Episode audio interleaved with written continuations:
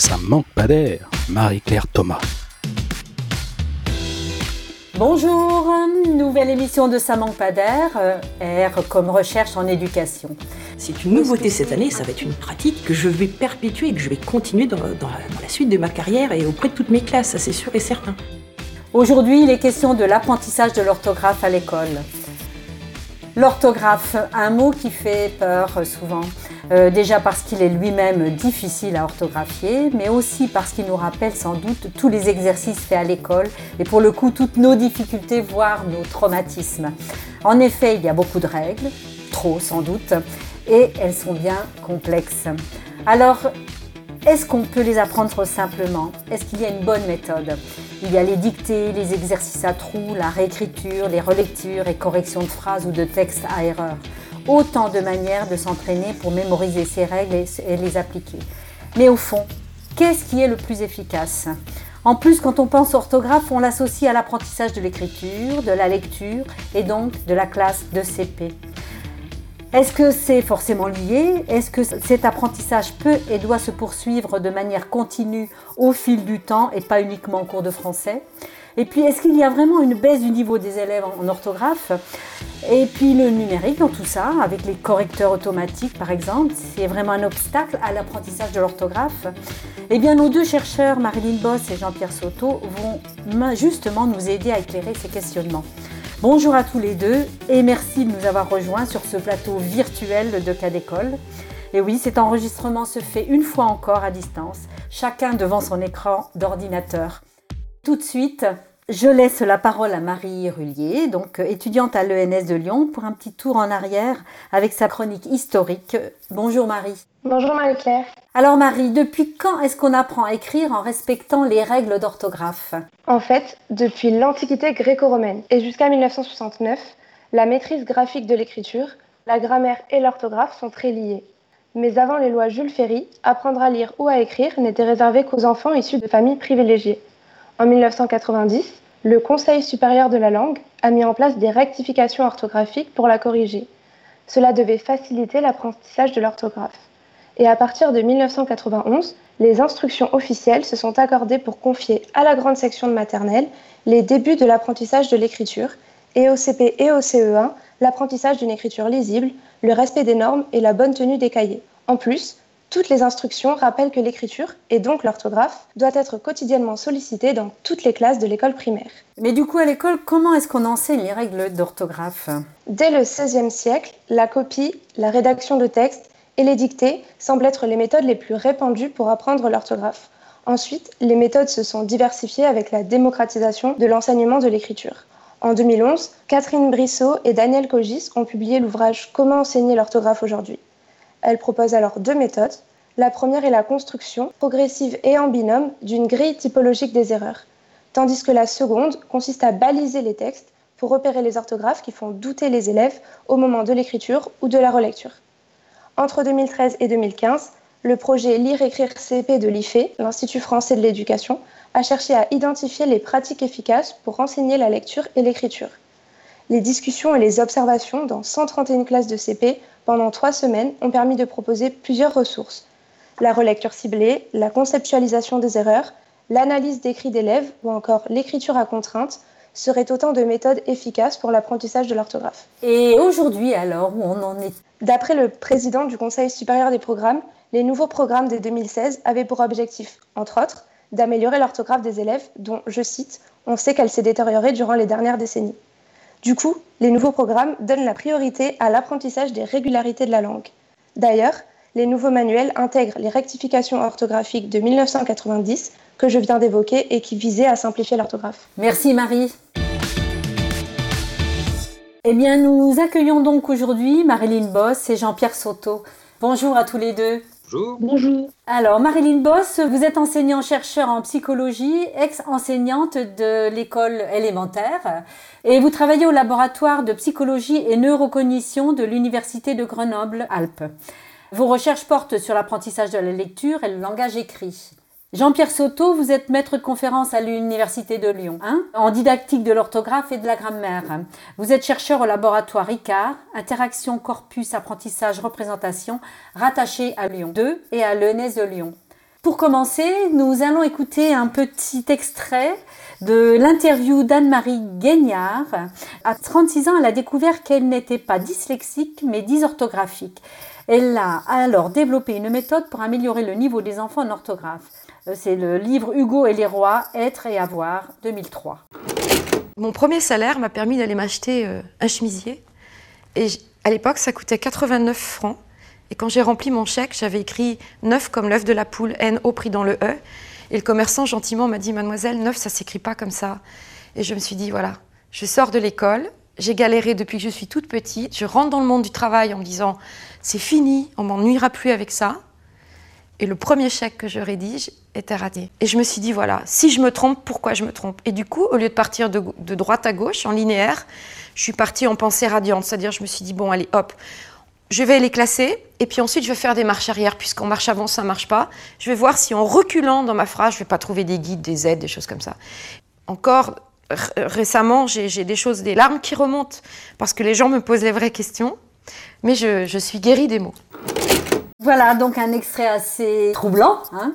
Vous voulez réagir à ce que vous avez entendu? Est-ce que vous connaissez justement cet ouvrage? Donc qui veut commencer? Jean-Pierre Soto? Ça m'inspire deux choses. D'abord, il y a de l'affectif, il n'y a pas que du linguistique là-dedans. Il y a une très grosse charge affective qui ressort dans le discours de cette dame. Et puis après, il y a la manière d'écrire œuf. Je connais deux mots, moi il y en a peut-être plus, mais il y a bœuf et il y a œuf qui s'écrivent comme ça.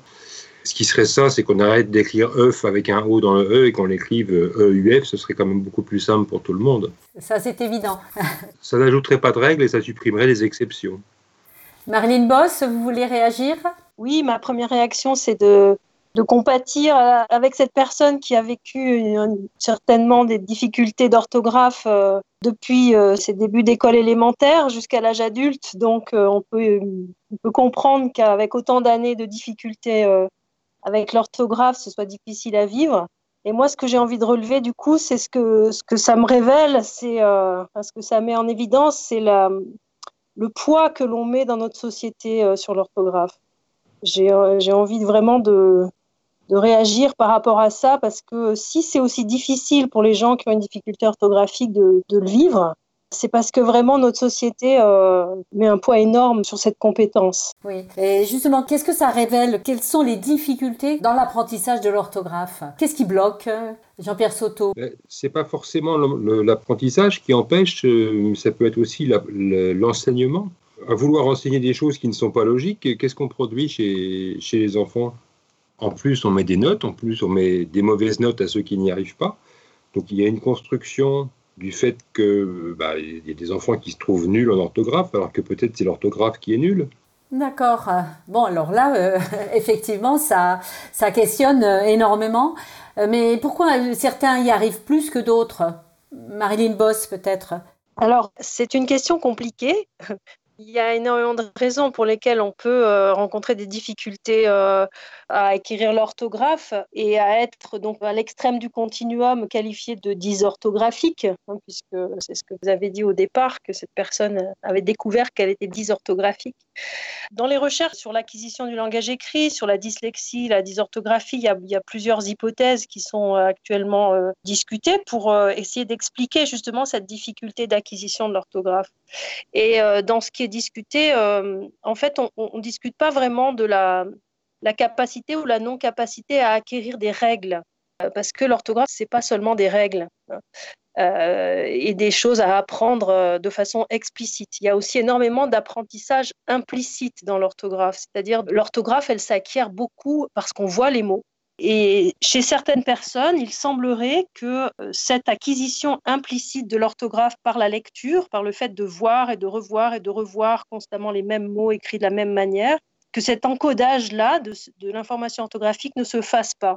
Alors, ça peut être, en fait, il y, a plusieurs hypothèses euh, pour expliquer ça. L'une des hypothèses, c'est qu'il y a des difficultés d'ordre phonologique pour cette personne qui pourrait expliquer qu'elle a du mal à encoder euh, l'information orthographique. Et puis, euh, moi, j'ai développé des travaux qui tentent à montrer qu'il pourrait y avoir aussi une différence entre les personnes, vraiment au niveau du traitement visuel des mots. Donc là, on rentre vraiment dans la cognition de, la lecture. Hein.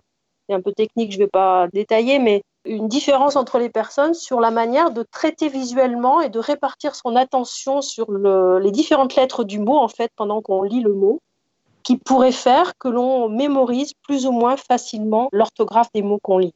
Jean-Pierre Soto, vous, vous développez la dimension euh, langagière, c'est-à-dire le fait de parler, d'oraliser euh, les, choses. Euh, est-ce que, justement, on peut pallier ces difficultés? En termes d'enseignement-apprentissage, cette fois-ci, il, y a deux choses.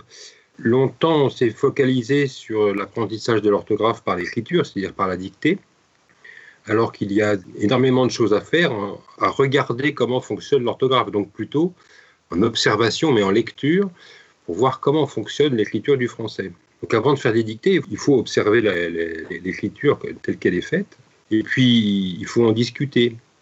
Quand on veut fabriquer une nouvelle voiture, les, ingénieurs ils se mettent d'accord sur la norme. Alors là, euh, on a une norme qui est installée depuis, depuis très longtemps.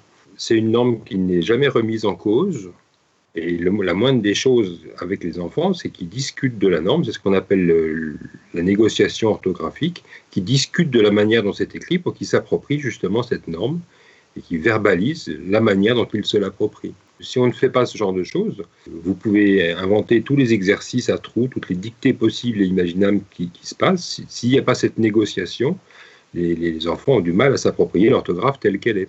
Alors là, c'est une première étape où on fait appel à l'observation, la discussion, là, pour bien comprendre euh, ce qui se joue euh, dans ces règles. Mais comme on sait bien, la langue française est bourrée d'exceptions qui confirment la règle, soi-disant. Mais comment un, élève peut se sortir de ça, en dehors du fait d'apprendre par cœur euh, ce qui n'est pas...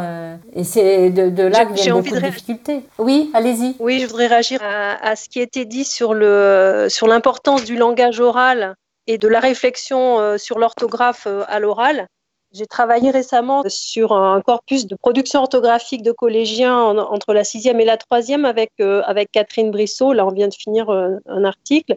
Et en fait, on montre des choses qu'on savait déjà, mais qui se retrouvent même jusqu'à la troisième, qui est justement que l'importance du langage oral et l'importance de la forme orale des mots, en fait.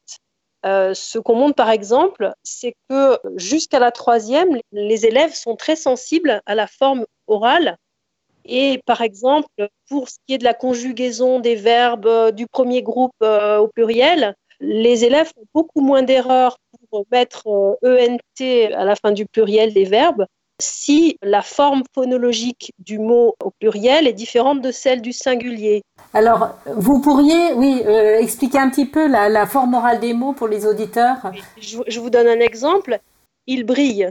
Je dis il brille. Je ne sais pas s'il y a une seule chose qui brille ou plusieurs choses qui brillent. C'est la même forme phonologique. Et donc, avec ce type de verbe-là, euh, les élèves font beaucoup plus souvent l'erreur d'omission, c'est-à-dire oublient de mettre ENT à la fin de brille si c'est plusieurs choses qui brillent.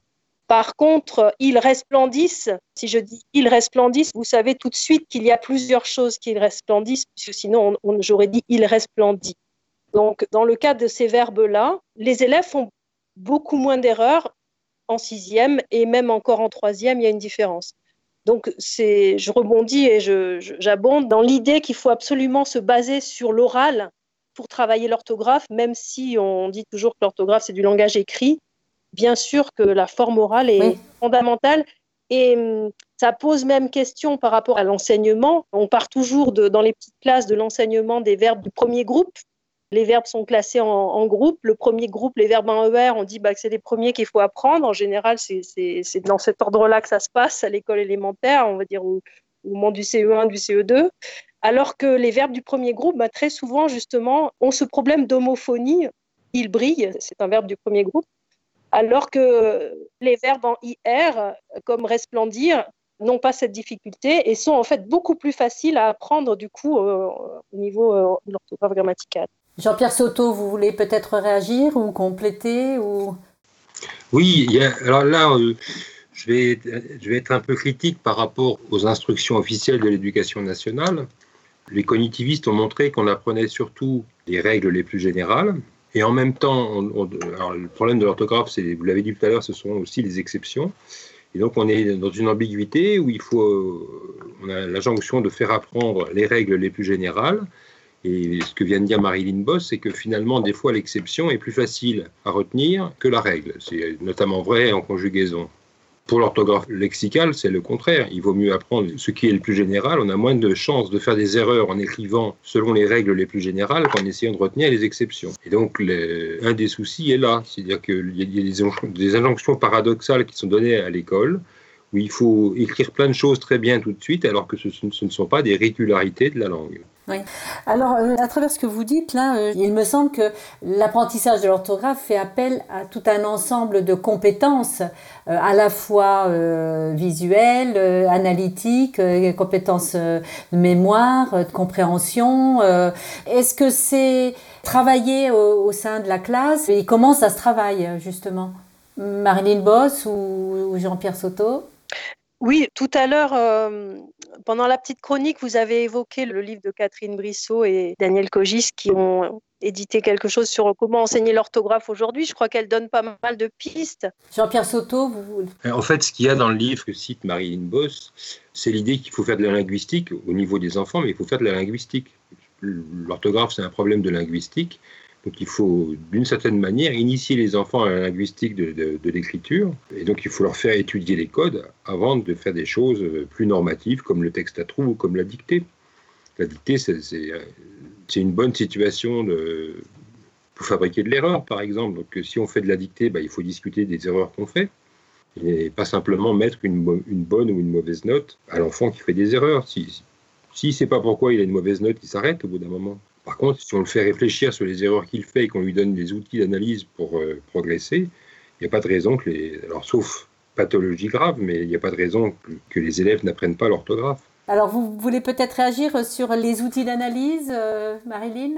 Euh, Je suis assez d'accord sur le fait que la dictée en tant que, ou la production écrite en tant qu'outil de sanction et de simplement euh, mettre le doigt sur la difficulté orthographique de l'élève, c'est pas quelque chose de très intéressant pour l'apprentissage effectivement s'appuyer sur la forme orale, s'appuyer sur la compréhension de la logique. En fait, l'orthographe, il faut, il faut peut-être un petit peu la travailler comme de la, comme des mathématiques finalement un petit peu, hein, comme euh, comprendre la logique des choses. Ça me paraît être, euh, être la, bonne solution, mais moi je voudrais aussi quand même réinsister. Vous avez dit tout à l'heure, euh, l'orthographe est fixée, on ne la discute plus. Et cela depuis très très longtemps. Moi, ça fait pas si longtemps que ça en fait hein, que l'orthographe est fixée en France. Et moi, je crois qu'il faut continuer à la discuter parce que la réforme de l'orthographe de 1990 était une toute petite réforme qui n'a pas changé euh, énormément de choses et qui a malgré tout mis énormément de temps à être acceptée dans notre société. Et je crois qu'il faut absolument que l'orthographe continue à évoluer pour être euh, plus en accord avec notre société d'aujourd'hui. Je ne sais pas, je lance peut-être un autre sujet.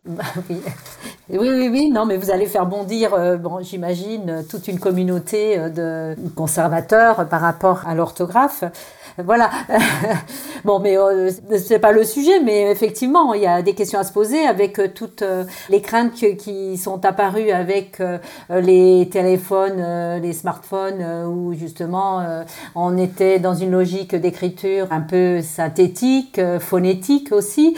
Justement, au, niveau de l'apport du numérique dans les apprentissages de l'orthographe, est-ce que c'est intéressant? Parce qu'on est sur une logique d'exercice, d'entraînement euh, et ça fait euh, référence aussi à la dictée. Est-ce que c'est un bon outil? Voilà. Est-ce que ça, ça peut permettre de déclencher les choses ou pas, sans faire abstraction de la dimension, compréhension, de la logique? Euh, Alors, je voudrais juste, avant de répondre à, votre question sur l'intérêt du numérique, revenir sur cette question de SMS et de texto. Vous avez évoqué la peur qu'on a eue au moment de l'arrivée du langage SMS et texto par rapport justement aux compétences orthographiques des élèves. Et euh, j'ai des collègues chercheurs, en particulier euh, à Toulouse, qui ont travaillé sur cette question et qui ont regardé justement les compétences orthographiques des collégiens et leur pratique du langage texto, du langage SMS, du langage raccourci. Et en fait, euh, contre-intuitivement, ce que, ce que les recherches, toutes les recherches qui ont, celles que je connais en tout cas, qui se sont intéressées à cette question, montrent le contraire de ce qui est véhiculé dans la peur, c'est-à-dire que ce sont les élèves qui maîtrisent le mieux l'orthographe et qui ont le mieux compris les, principes de l'orthographe de la langue française, qui manipulent également le mieux le langage SMS. Et euh, c'est un, petit peu comme si, euh, parce qu'on connaît bien les règles, on s'exonère de la règle, on est capable qu'on s'en exonère. On est capable de, s'en extraire et de, et de, passer à un langage euh, hum. phonétique. Jean-Pierre Soto, je vois que vous acquiescez là. Euh, vous avez des choses à ajouter par rapport à cette dimension-là euh, Non, ce que dit Marilyn est tout, à fait juste. De toute façon, pour pouvoir transgresser une règle, il faut la connaître, sinon euh, on ne la transgresse pas, on ne la connaît pas, on ne sait même pas qu'on pouvait l'appliquer. Donc pour, pour pouvoir écrire correctement, si j'ose dire, du texto, il faut, il faut comprendre la phonographie du français, sinon on ne s'en sort pas. Ça, rejoint tout à fait ce que disait Marilyn tout à l'heure sur l'importance de la phonographie dans l'apprentissage. Oui.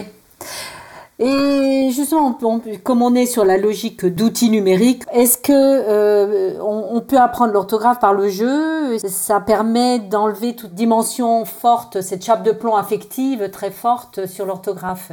Est-ce que c'est un bon outil ou pas? Tout, tout, dépend du jeu, bien évidemment, mais est-ce que ça peut euh, on apprend par le jeu? Je sais qu'on apprend des choses par le chant, mais... Tout, dépend de, l'intérêt du jeu. Hein. Un, jeu qui n'est pas drôle à jouer euh, n'a pas d'intérêt, donc il n'y a pas d'apprentissage. Mais prenez un jeu, un jeu un peu orthographique comme le Scrabble et vous faites, jouer, vous faites jouer les enfants par équipe, il se passe des choses extraordinaires autour du plateau de jeu.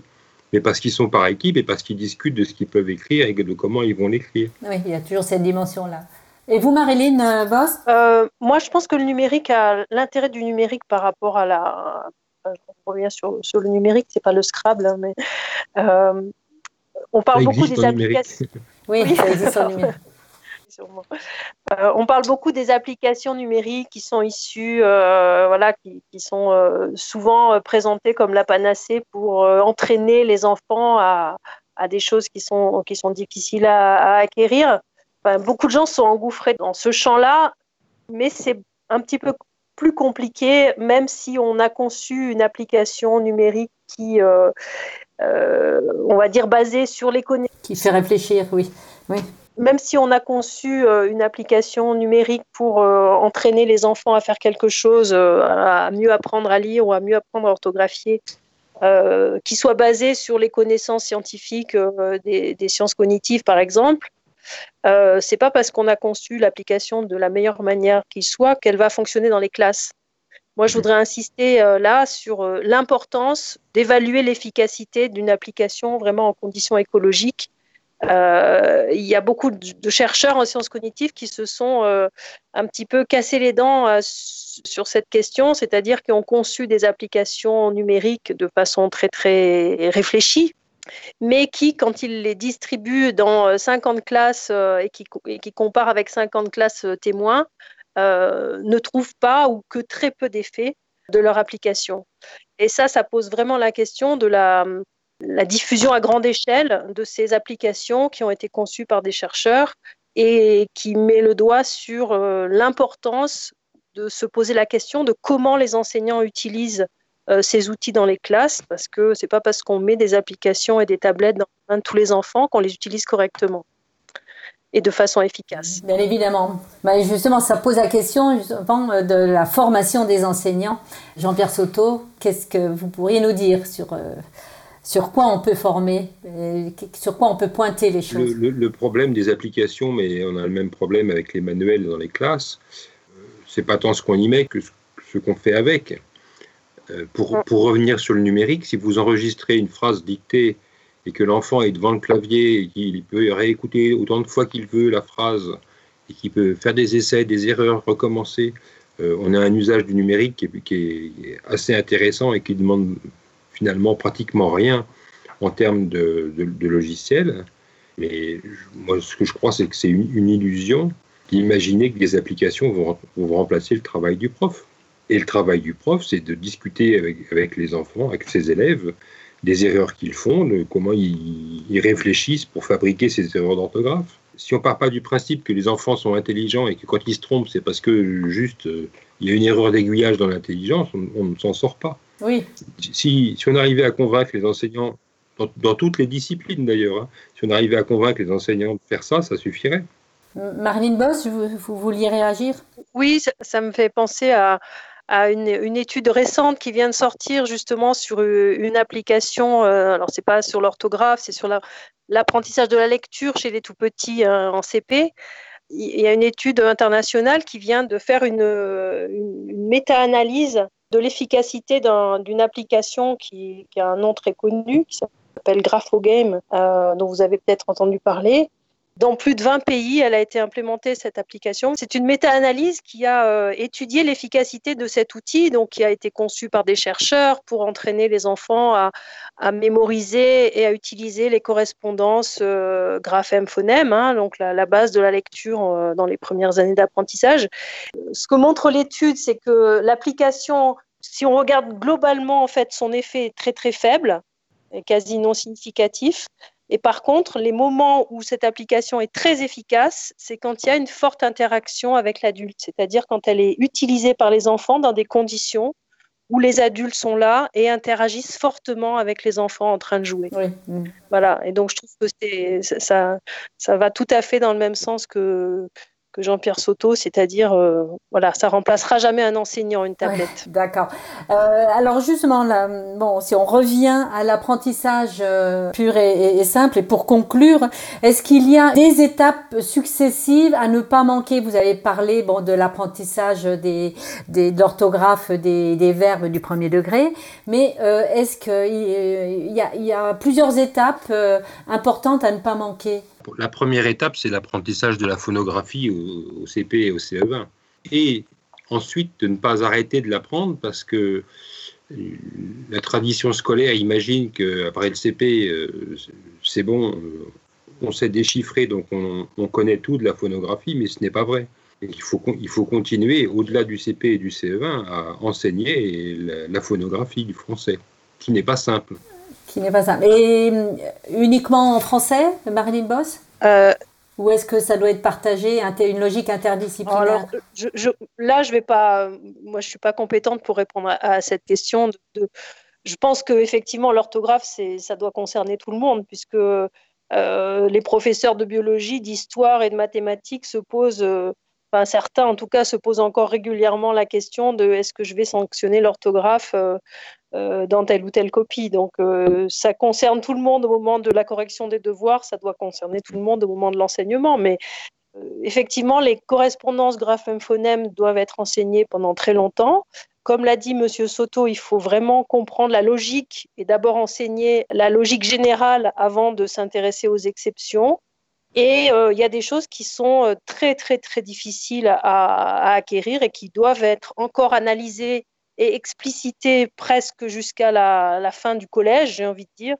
Euh, dans l'étude qu'on a fait avec Catherine Brissot sur les sur l'écologie, on montre qu'il y a certaines difficultés qui demeurent encore importantes euh, au collège, par exemple, qui sont en fait les plus grandes difficultés de l'orthographe lexicale. Hein, euh, juste si je me sens sur le lexical, qui sont par exemple les formants et, e, et, e, et s, et er, z, etc et puis euh, les, graphèmes qui sont interchangeables sans, qu'il y ait de règles possibles à poser sur cette, euh, cette chose-là. Par exemple, qui s'écrit euh, à, peu près dans notre langue à 50% AN et à 50% EN, sans qu'on puisse jamais expliquer pourquoi.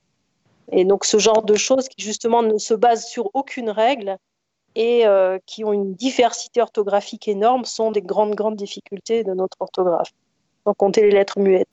Bah, sur ce constat euh, un peu douloureux, on va devoir euh, se quitter, euh, à moins que Jean-Pierre Soto ait très très rapidement une petite phrase de conclusion de son côté. Et parce que l'émission touche à sa fin. Ce que vient de dire Marilyn Boss, c'est que ça appelle une sérieuse réforme de l'orthographe lexicale. On est d'accord. Bon, sur ce consensus, il ne reste plus qu'à vous remercier. Donc, euh, ça manque pas d'air, euh, c'est terminé pour aujourd'hui. Et si vous voulez approfondir la question, euh, vous pouvez consulter toutes les ressources mises à disposition par nos invités et qui correspondent à leurs travaux. Donc, vous les retrouverez sur le site de Cas d'école. Alors, au revoir un grand merci à vous, Marilyn Boss et Jean-Pierre Soto. C'est Marie Rullier, étudiante à l'ENS, qui a préparé cette émission avec Sébastien Boudin à la réalisation, comme toujours. On se donne rendez-vous au mois d'octobre pour euh, parler recherche en maternelle.